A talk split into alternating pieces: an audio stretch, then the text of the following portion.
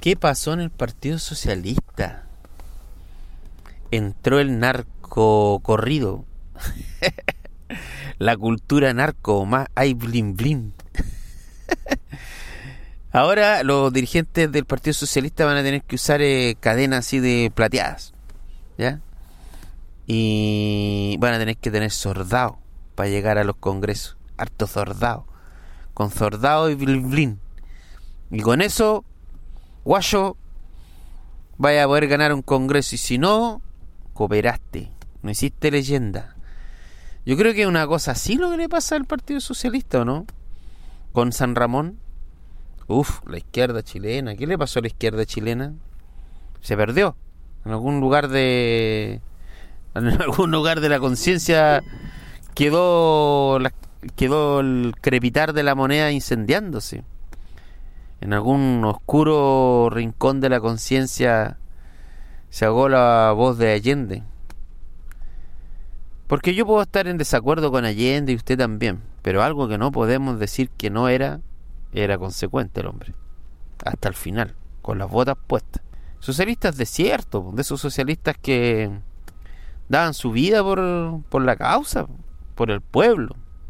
Yo conocí un socialista viejo, un señor de Talca, que había estado preso el año 32 por un asalto a un banco. Un señor viejito ya.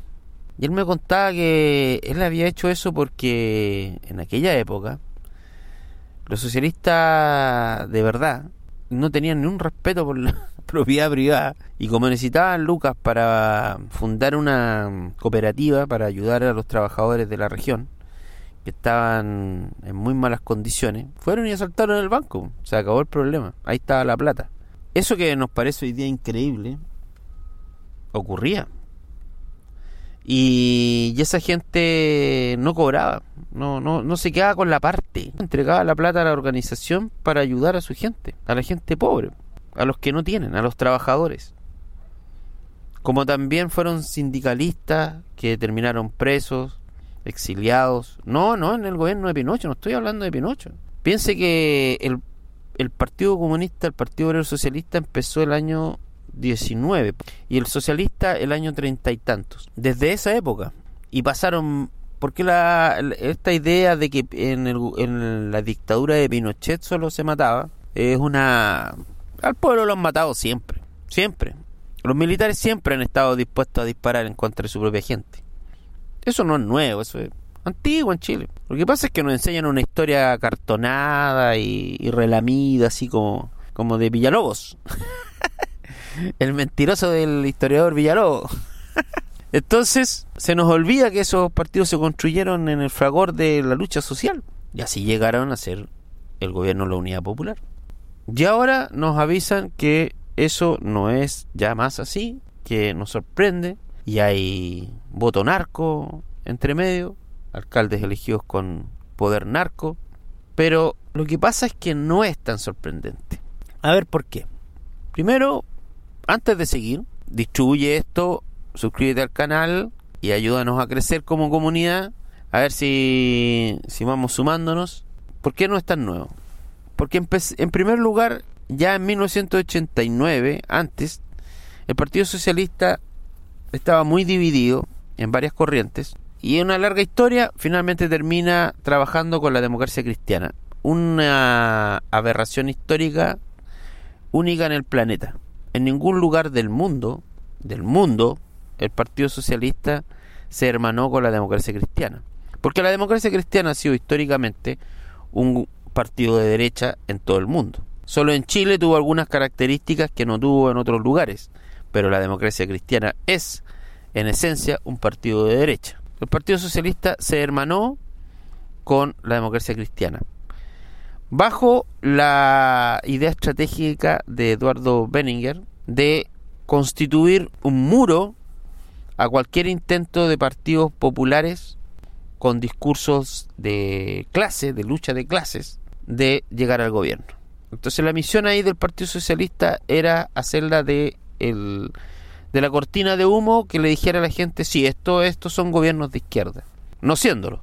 Entonces, ellos han cumplido ese rol. Para eso abandonaron la, la ideología marxista, Ellos dijeron ya a fines, en, un momento, no me acuerdo si fue a fines de los 80, mediados de los 90. Entonces el Partido Socialista abandona la concepción marxista-leninista y se declara socialdemócrata. Como entre la nada y la cosa ni una. Así que, bueno, continúa la historia, pero después supimos hace dos años atrás, tres años atrás, les voy a dejar un link a ese reportaje, que el Partido Socialista era uno de los grandes inversores en las empresas más cuestionadas de Chile. El Partido Socialista invertía en la bolsa, en AFPs, en ISAPRES y en todas esas empresas que claramente nos estafan. Y el Partido Socialista no tuvo ningún pudor en invertir en esas empresas. ¿Qué dijeron los, los dirigentes socialistas? No, mira, en realidad lo que pasa es que nosotros dividimos esto. Hay un grupo, una comisión inversora, una comisión de finanzas que invirtió nuestro dinero y ellos decidieron dónde invertirlo. Nosotros eh, no sabíamos dónde lo invirtieron. O sea, con tu mano, o sea, es como el violinista. O sea, sostienes la cosa con la mano izquierda, pero la manejas con la derecha. Esa es la idea. O sea, me autoengaño. ¿De dónde viene ese dinero? Viene de la devolución que el Estado tuvo que hacerle a los partidos por los bienes robados por la dictadura. ¿Por qué? Porque todos estos partidos, Partido Comunista, Partido Socialista, radicales, a lo largo de su historia no corta, muy larga, juntaron bienes. Piense que eran también como clubes deportivos, es como si usted tiene un club deportivo, entre todos los socios compran un terreno, después edifican, y así con harto esfuerzo, todos esos partidos el año 1973 tenían sedes, casas.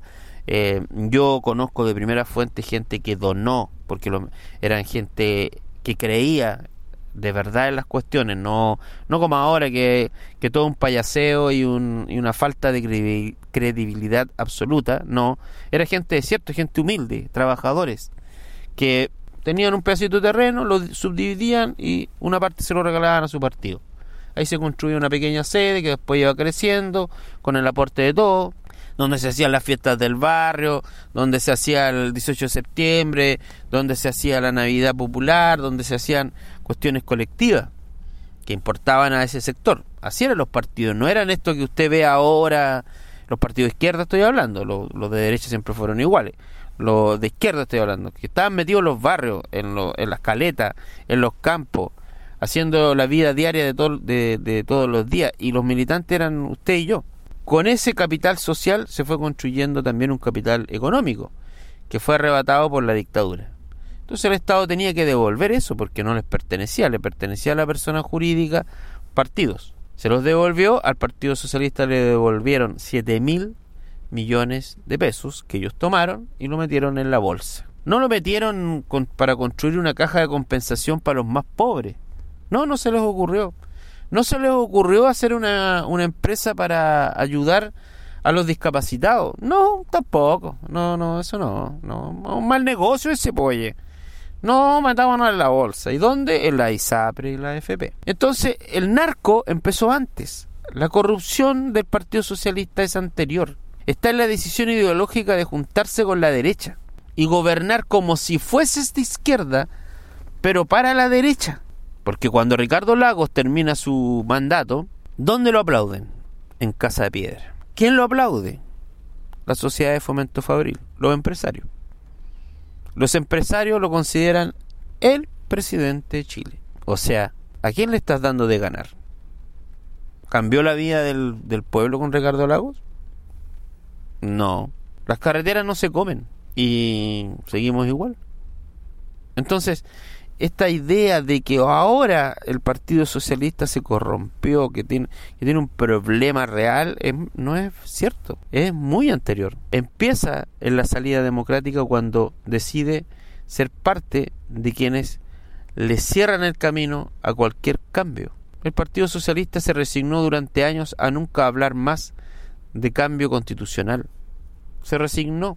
Me pueden decir, no, que habían dirigentes que siempre dijeron que sí, sí, lo que quiera. Pero como partido no lucharon más por, por cambiar la constitución, que es el origen de los problemas políticos que hoy día tienen. Pero ese es otro capítulo.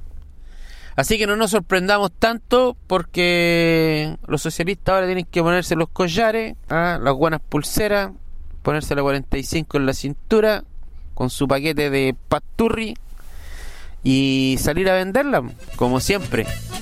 Más claro, echarle agua. Cuando me muera levanten una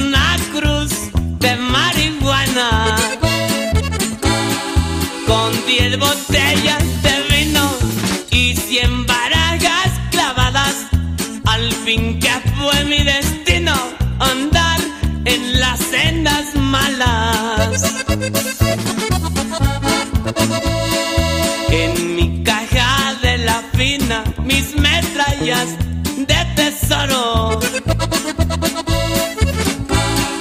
Gacetadito en la vida, joyas, mujeres y oro. Yo soy narcotraficante, se la rifa por el polvo.